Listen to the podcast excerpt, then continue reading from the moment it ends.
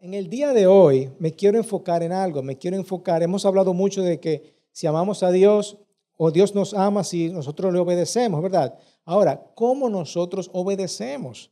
Eso es lo que vamos a ver en el día de hoy. Cómo empoderarnos para amar, para amar a Dios. Y si queremos amarlos, tenemos que obedecerlos. ¿Ok? Entonces vamos a tratar y ver este tema en el día de hoy. Fíjense, al final del capítulo de Juan, Jesús ya está a punto de partir, ya está a punto de irse y le está hablando a sus discípulos. Él estaba enseñando, miren, esto no tiene que terminar aquí, hermanos. Todo lo que yo le he enseñado no tiene que terminar aquí. Yo me voy, pero no va a terminar aquí. Esto puede continuar. Tiene que haber una relación entre nosotros, ¿verdad? Tiene esa intimidad, este poder que yo tengo, eso que yo le transmití a ustedes, este gozo, esta alegría, no va a terminar aquí. Puede continuar después que yo me vaya. Esta transformación, ¿verdad? A través de la gracia, todo esto que yo les he enseñado va a continuar y puede continuar. Todo esto va a seguir con ustedes. Y de hecho, al final de los tiempos, en Apocalipsis, dice, aquí entre los seres humanos está la morada de Dios. Él acampar en medio de ellos y ellos serán su pueblo. Dios mismo estará con ellos y seré su Dios. Eso es lo que vamos a ver al final. Eso es Apocalipsis 21. ¿verdad? Al final de los tiempos. Nosotros vamos a vivir con el Señor en relación, teniendo un gran banquete, ¿verdad? Y alabando y adorando a Dios. Esto es un ejemplo que hacemos aquí hoy día. Es lo que, un reflejo de lo que vamos a estar haciendo en el cielo. Amén. Se trata de relación, de relación. Así que en Juan 14, 21, eh, volviendo un poquito atrás, ¿verdad? ¿Quién es el que me ama? El que hace suyos mis mandamientos. El que hace suyo, el que se apropia de mis mandamientos y los obedece. Y el que me ama, mi Padre lo amará y también lo amaré y me manifestaré en él. Eso es lo que estamos viendo la semana pasada que el amor de Dios se expresa y se experimenta a través de la obediencia. Y hablamos acerca de los lenguajes del amor, ¿verdad? Eh, ponía el ejemplo de que Alicelot, mi esposa, como ella recibe amor, es a través de los actos de servicio y también los actos de eh, haciéndoles regalos, ¿verdad? Son los cinco lenguajes del amor del libro de Gary Chapman que habla de estos lenguajes, cómo uno recibe el amor. Yo, eh, en, cambio, yo recibo amor cuando tú me hablas palabras de afirmación o cuando por toque físico, cuando tú me das cariñito y así yo me pongo como los gaticos. Me encanta eso. Yo me estoy recibiendo amor, así que yo recibo amor. El lenguaje del amor de Dios es la obediencia. La obediencia, así que Él recibe amor a través de la obediencia. Y, el objetivo de esto no es solamente obedecer, así como, como un caballo, ¿verdad? Voy a obedecer, voy a obedecer, voy a obedecer, tengo que obedecer a Dios, tengo que obedecer a Dios, tengo que obedecer, no, porque eso es lo que dice su palabra, tengo que obedecer a Dios, ¿verdad? Eso no se trata de eso. Se trata de tener una relación y yo obedecerlo porque yo lo amo a Él. No simplemente, oh, no, yo tengo que hacer esto porque mira, eso es lo que dice la palabra y, la palabra dice que yo tengo que... no, no se trata de eso, se trata de, de amar a Dios, de obedecerlo por un amor interno, ¿verdad? Judas, que no es el Iscariote, ¿verdad? El otro Judas, dijo, ¿por qué, Señor, estás dispuesto a manifestarte a nosotros y no al mundo?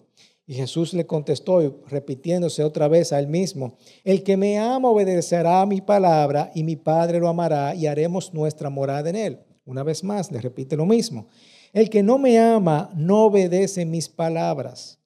Pero estas palabras que ustedes oyen no son mías, sino el Padre que me envió. Versículo 25 dice, todo esto se lo digo ahora que estoy con ustedes. Es decir, Jesús le está diciendo, estoy diciendo esto ahora, para, pero esto no va a terminar, no va a terminar. Entonces, estamos claros que para amar a Dios tenemos que obedecerlo, ¿verdad que sí? Hemos estado hablando todo el mes sobre eso. Ahora bien, ¿cómo nosotros vamos a obedecer? Esa es la pregunta. ¿Cómo nosotros vamos a obedecer? Y eso es lo que quiero desarrollar en el día de hoy. Versículo 26. Dice, Pero el consolador, el Espíritu Santo, a quien el Padre enviará en mi nombre, le enseñará qué? Todas estas cosas y les hará qué? Recordar todo lo que le he dicho. Es decir, Jesucristo se va y él está diciendo, mira, esto no va a terminar aquí, todo esto va a continuar con ustedes, pero yo les voy a enviar el consolador, el Espíritu Santo, que les va a enseñar todas las cosas y les va a recordar, les va a recordar. Esa es la ayuda que nosotros necesitamos para nosotros poder obedecer a nuestro Dios. Voy a saltar al versículo a Juan capítulo 15. Dice, permanezcan en mí y yo permaneceré en ustedes. Así como ninguna rama puede dar qué? Fruto por sí misma, sino que tiene que permanecer en la vid. Así tampoco ustedes pueden dar frutos si no permanecen en mí. Necesitamos para poder dar, para, poder dar frutos, tenemos que permanecer en Cristo. Es una palabra clave, permanecer en la vid, permanecer pegados a la rama para nosotros poder dar frutos. Si nosotros no caemos como rama, no estamos pegados a la vid, no estamos pegados al árbol principal y no vamos a dar nunca fruto, ¿verdad que no vamos a secar? Eso es lo que sucede. Y Jesús está diciendo aquí, ustedes están llamados a obedecer mis mandamientos. Eso es lo que yo le he llamado, están llamados a obedecer mis mandamientos. Pero no hay forma, no hay manera, no hay manera que ustedes lo puedan hacer solos. No hay forma de hacerlo solo. Todos los judíos han intentado hacerlo a través de todas las leyes y no han podido hacerlo por ellos mismos. Necesitan de mí, necesitan de mí. Versículo 5, yo soy la vid y ustedes son las ramas. El que permanece en mí como yo en él, dará qué? muchos frutos. Va a dar muchos frutos. Va a dar muchos frutos. Separados de mí no pueden hacer absolutamente nada. No podemos hacer absolutamente nada separados de nuestro Dios. Por eso creo que muchos de nosotros, por más, y por más que nosotros tratamos y tratamos, no podemos hacer nada. Queremos ser obedientes a la palabra de Dios, pero no somos obedientes. Siempre fallamos. ¿Por qué? Porque queremos hacerlo nosotros solos. Queremos hacerlo nosotros solos. Versículo 6. El que no permanece en mí es desechado y ¿qué le pasa? Se seca. Como las ramas que se recogen, se arrojan al fuego y se queman. Si permanecen en mí y mis palabras permanecen en ustedes, pidan lo que quiera y se les concederá.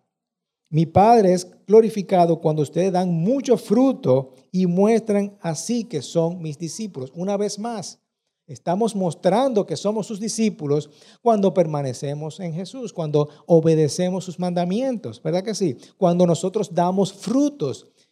Así es que nosotros nos damos cuenta que somos sus discípulos, ¿verdad? Así que al permanecer en Cristo, podemos glorificar al Padre, podemos permanecer con nuestro Salvador, podemos dar fruto. Óyeme, esa es la fe que nosotros profesamos como cristianos. Esa es la fe que nosotros profesamos como cristianos. Esa es la fe que yo, por eso fue que yo dije sí a Jesucristo, por eso mismo. Porque cuando yo permanezco en Cristo, yo puedo glorificar al Padre, puedo permanecer con mi Salvador, puedo dar frutos esa es la fe por la cual estamos profesando. Versículo 9. Jesús te está diciendo acá, mira, haz lo que yo he hecho. Así como el Padre me ha amado a mí, también yo los he amado a ustedes, poniendo el ejemplo, ¿verdad? Permanezcan en mi amor. Si obedecen mis mandamientos, permanecerán en mi amor, así como yo he obedecido los mandamientos de mi Padre y permanezco en su amor. Obviamente Jesucristo nos está dando el ejemplo, como Él está haciendo exactamente lo que su Padre le ha dicho que haga. Les he dicho esto para que tengan mi alegría y su alegría sea completa. ¿Verdad? Nosotros muchas veces eh, queremos o pensamos, o, o mejor dicho, el diablo quiere que nosotros pensemos que al obedecer a Jesucristo vivamos en en miseria, ¿verdad? Vivamos en tristeza, vivamos eh, quejándonos, ay, no, yo tengo que hacer eso, eso, eso, eso, yo no quiero hacer eso. ¿Verdad que sí? La obediencia, la palabra de Dios, wow, no, yo que, me encanta, como dicen por ahí, eh, el chisme, me encanta el chisme.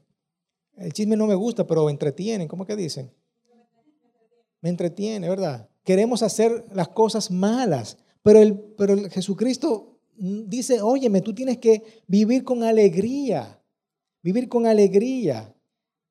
Y cuando nosotros obedecemos, obviamente vamos a vivir con su alegría. Queremos estar llenos de gozo, queremos estar llenos de alegría. Y lo hacemos cuando el Padre se manifiesta en cada uno de nosotros porque nosotros hemos obedecido su palabra.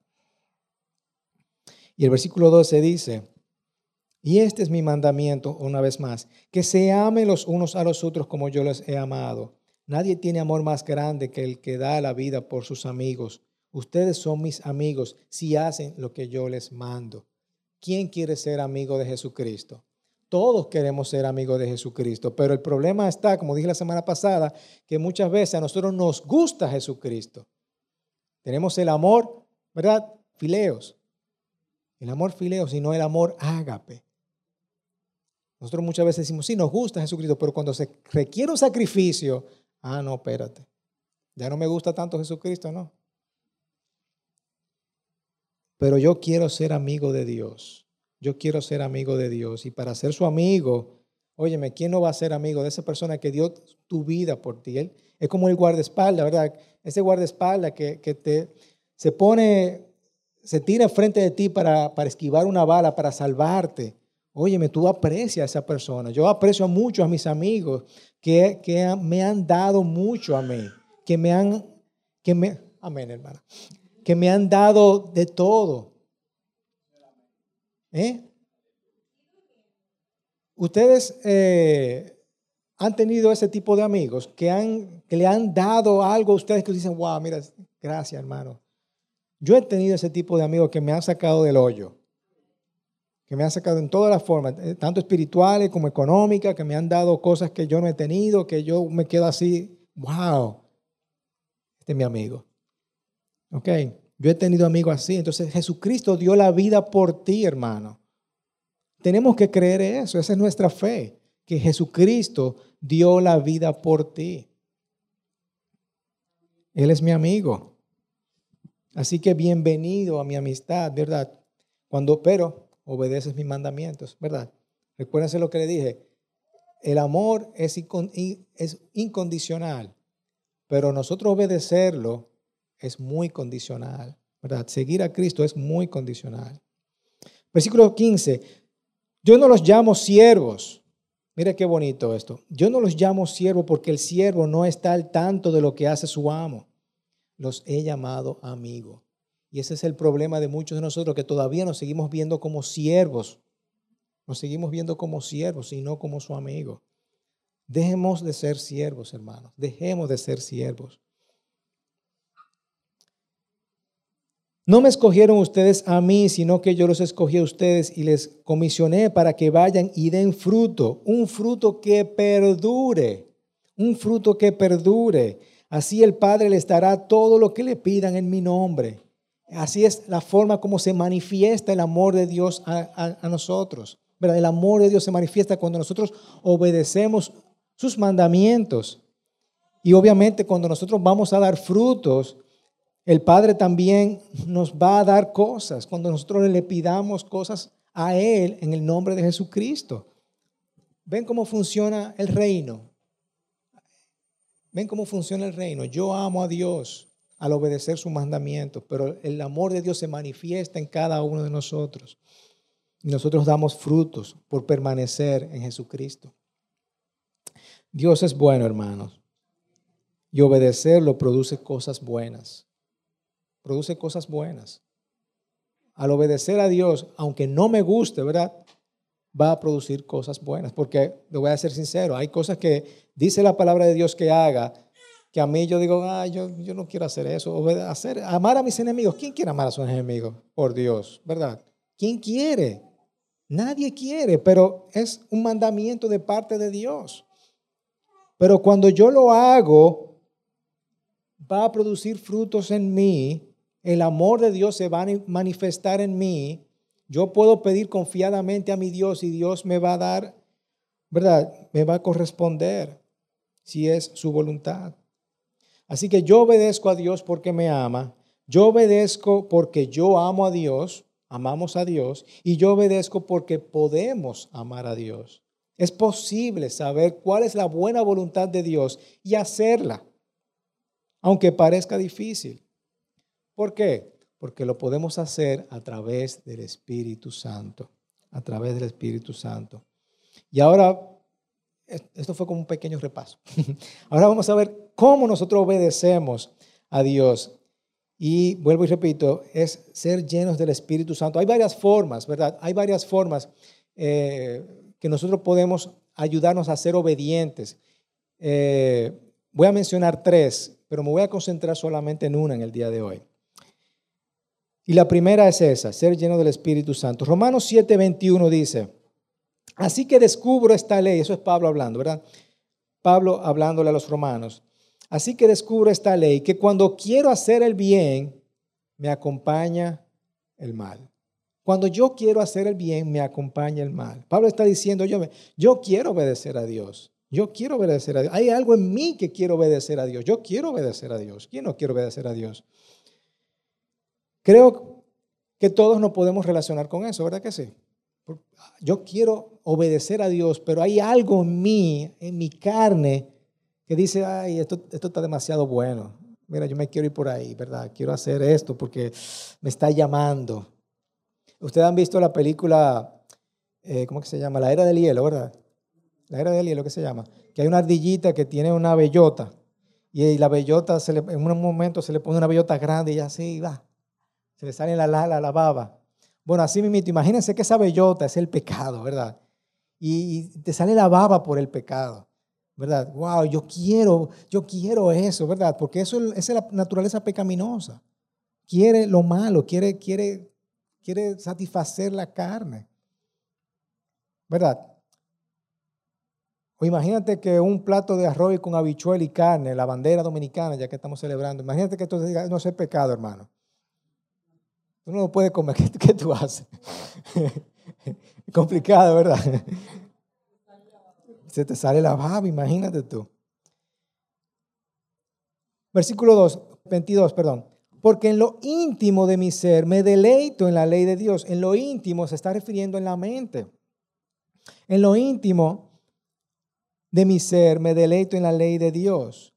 La parte espiritual que hay en mí, ¿verdad? Quiere deleitarse en el amor de Dios, pero en mi mente, en el cuerpo mortal, quiere deleitarse en el pecado. Y digo en la mente porque muchas veces nosotros confundimos eh, lo que es el corazón, me hablan los doctores, ¿verdad? ¿El corazón para qué sirve? Para bombear sangre, ¿verdad? No es para otra cosa que para bombear sangre. Y eh, tenemos esa ilusión de que el corazón, ¿verdad? Es el amor. Pero el amor solamente no representa ningún tipo de sentimiento. El corazón no representa ningún tipo de sentimiento, ¿verdad, doctora?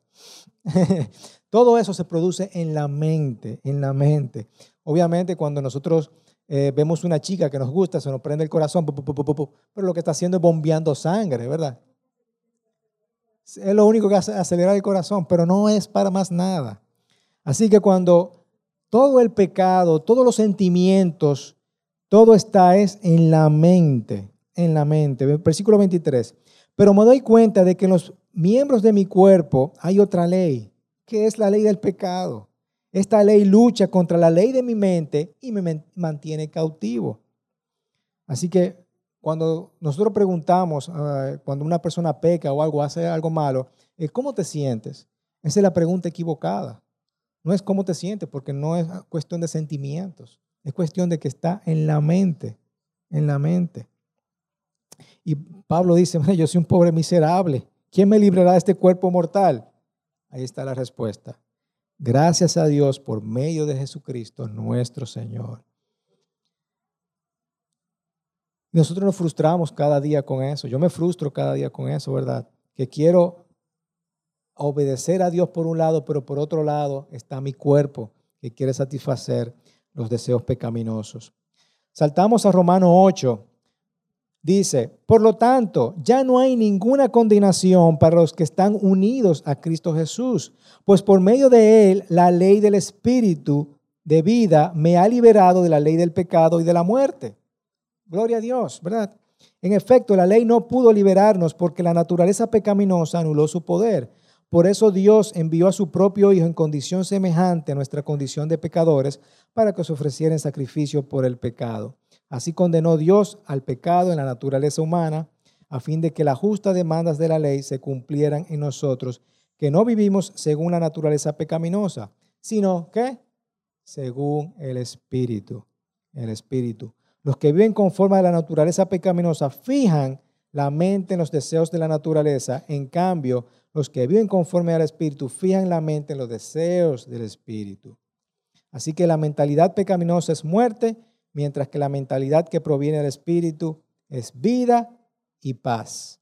Aquí Pablo está haciendo lo que es la naturaleza pecaminosa, lo que es la naturaleza, lo que viene proviene del Espíritu, ¿verdad?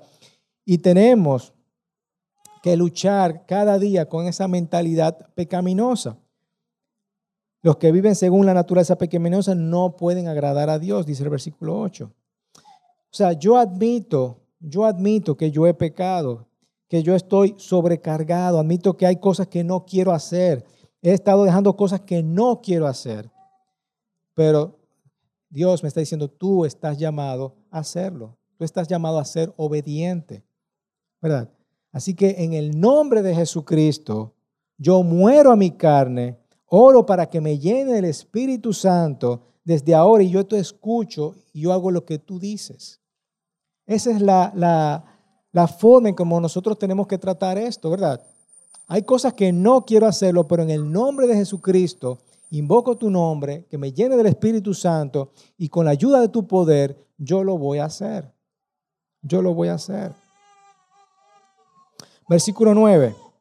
Sin embargo, ustedes no viven según la naturaleza pecaminosa, sino según el Espíritu. Y sé que el Espíritu es de Dios que vive en ustedes, ¿verdad? Ok, si el Espíritu de Dios levantó a Cristo de entre los muertos, ese mismo Espíritu te puede ayudar, te puede ayudar a ti a tratar con tu jefe, te puede ayudar a tratar con, el hermano que, te hizo el mal, con esa persona que te persigue, ¿verdad que sí? Con ese proyecto que tú tienes, con tu matrimonio, te puede ayudar a levantarte de la cama, te puede ayudarte a dormir, te puede ayudar a, hacer lo que tú necesitas hacer. Ese mismo espíritu te puede, nosotros somos entes espirituales eso es lo que nos diferencia a nosotros. Eso es lo que nos diferencia a nosotros de otras personas, que nosotros somos entes espirituales. Podemos tener la ayuda del Espíritu Santo. En Gálatas 5 dice, él está hablando aquí a, personas que no quieren obedecer la ley y se están esforzando una y otra vez para obedecer. Y, y Pablo dice, oye, esto es ridículo. Esto es ridículo. Gálatas 5 Dice, Cristo nos libertó para que vivamos en libertad. Ustedes están tratando de hacerlo por ustedes mismos y ustedes no pueden obedecer la ley de Dios por ustedes mismos. Manténganse firmes y no se sometan nuevamente al yugo de la esclavitud. Escuchen bien, yo Pablo les digo que si hacen circuncidar, Cristo no les servirá de nada. A veces queremos volver una y otra vez a las leyes que nos mantienen cautivos, ¿verdad? Muchas veces queremos ser subyugados por, por, el mismo pecado. Y nosotros, no sé ¿cuántas veces hemos pecado y nos sentimos y nos golpeamos? Señor, mira lo que yo hice, mira, Señor, mira, eh, yo soy un mal cristiano, mira, soy un pecador, mala mía. Pero Cristo te liberó, Cristo te libertó y tenemos que, que sentirnos en paz de que Cristo nos perdona. Cristo nos perdona. Aquellos, versículo 4, aquellos de entre ustedes que traten de ser justificados por la ley han roto con Cristo, han caído de la gracia. Por eso es que una vez, muchas veces, uno vienen eh, personas a, eh, a decirme a mí, eh, Juan Carlos, ora por mí, que no tengo este pecado y no puedo salir de este pecado. Mira, mira que, he hecho esto y aquello lo otro y no puedo salir de este pecado. Y uno que le dice, tú has caído de la gracia, hermanos. Has caído de la gracia. Esto es porque lo estás intentando por ti mismo. Estás haciendo algo que Dios no te ha dado la gracia, o Dios te ha dado la gracia, o lo estás haciendo por tus propios esfuerzos, por tu propia fuerza. Y por eso tú vienes a mí en oración. Vamos a comenzar de nuevo. Vamos a decirle a Cristo que te llene del Espíritu Santo y por obediencia a su amor, al amor tan grande que tenemos hacia Cristo, ¿verdad? Vamos a obedecer, pero con la ayuda del Espíritu Santo. Fíjense que en Romanos 8:8 dice, los que viven según la naturaleza pecaminosa no pueden agradar a Dios, ¿verdad que sí?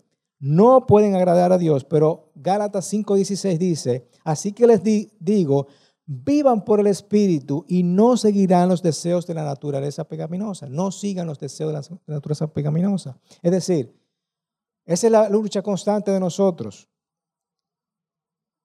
La naturaleza pecaminosa no puede agradar a Dios, pero por otro lado, Gálatas nos dice, vivamos por el Espíritu, vivamos por el Espíritu y no según la naturaleza pecaminosa.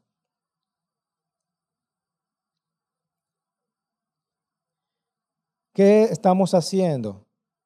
Tratamos de salir corriendo al pecado, ¿verdad? No, no, eso es pecado. No, no voy a mirar eso porque eso es pecado, ¿verdad?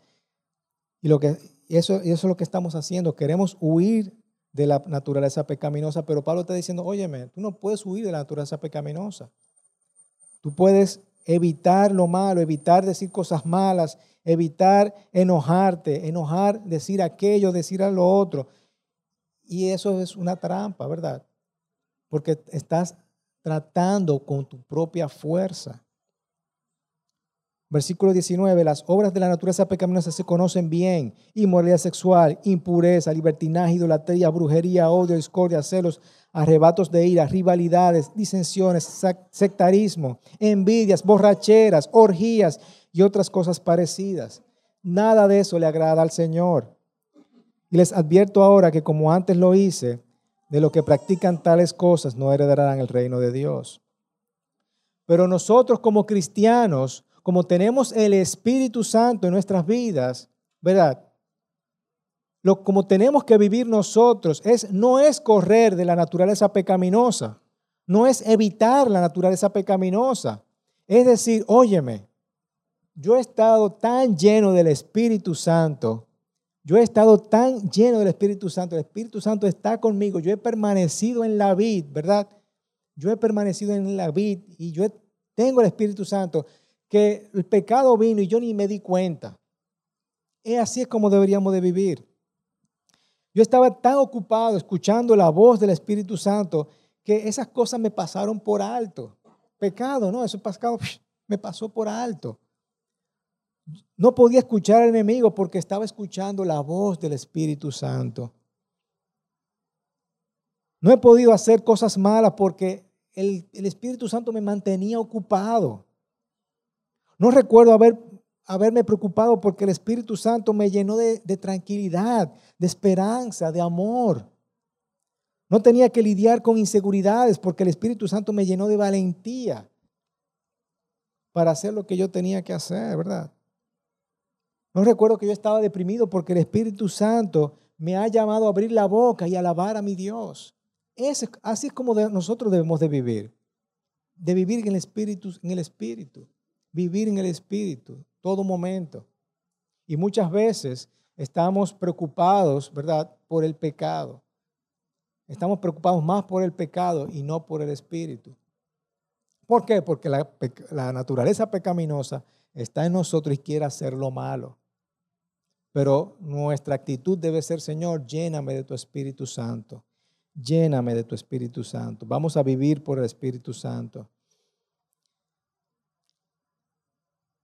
Y terminamos con esto. Versículo 22 dice, en cambio, en cambio, el fruto del Espíritu, volvemos otra vez, recuérdense lo que yo había dicho de permanecer en la vid, y si nosotros permanecemos en la vid, vamos a dar frutos, ¿verdad que sí? El fruto del Espíritu, ¿qué es? Amor. Amor. ¿Verdad? Amor. Ahí está. ¿Cómo amamos a Dios? ¿Cómo amamos a Dios? Cuando permanecemos en la vida. Ahí es donde nos empoderamos para amar. Cuando permanecemos en la vid, vamos a dar frutos. ¿Y cuáles son los frutos? Amor, alegría, paz, paciencia, amabilidad, bondad, fidelidad, humildad y dominio propio. ¿Tú crees que yo tengo dominio propio? No, yo no tengo dominio propio. Pero con el Espíritu Santo es quien me ayuda a tener dominio propio. ¿Tú crees que yo, al otro día Licelo me dijo, mira, tú no fuiste amable con una fulana ahí? Y yo, ¿cómo que no? No, no, tú no fuiste amable. No soy amable a veces, ¿verdad? Pero con el Espíritu Santo yo puedo ser amable. A veces no soy humilde, pero con el Espíritu Santo puedo mostrar humildad, paciencia. ¿Quién es paciente aquí? Yo no soy paciente, a veces me, desespero. O si no, traten de ir con Licelot a una tienda, ¿verdad?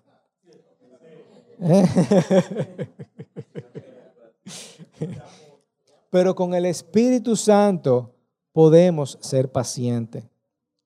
Podemos ser pacientes. Podemos hacer la voluntad porque tenemos al Espíritu Santo en nuestras vidas. El, el Espíritu Santo no solo provee claridad de lo que quiere que tú hagas, sino que te va a dar la confianza para hacerlo. Eso, eso es lo que el Espíritu Santo nos va a dar confianza. Y muchas veces tenemos miedo por algo, pero, no pero tenemos miedo porque no estamos o permanecemos en el Espíritu.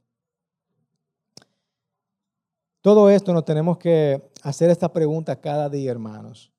Sean llenos del Espíritu Santo. Y le había dicho que eran tres cosas, ¿verdad? Eh, para obedecer a Dios. Para obedecer a Dios requiere ser lleno del Espíritu Santo, leer la palabra de Dios y buscar personas, discípulos piadosos o consejeros piadosos que te ayuden a obedecer lo que necesitas obedecer. Obviamente, cuando estamos en la palabra de Dios, nos va a ayudar a obedecer su palabra. Y obviamente cuando otras personas, aquí siempre hemos hablado acerca de compañeros de pacto, ¿verdad? Consíguete un compañero de pacto, una persona que pueda orar contigo día a día. Y cuando tú no puedas obedecer a Dios, esta persona, no, hermano, vamos a orar.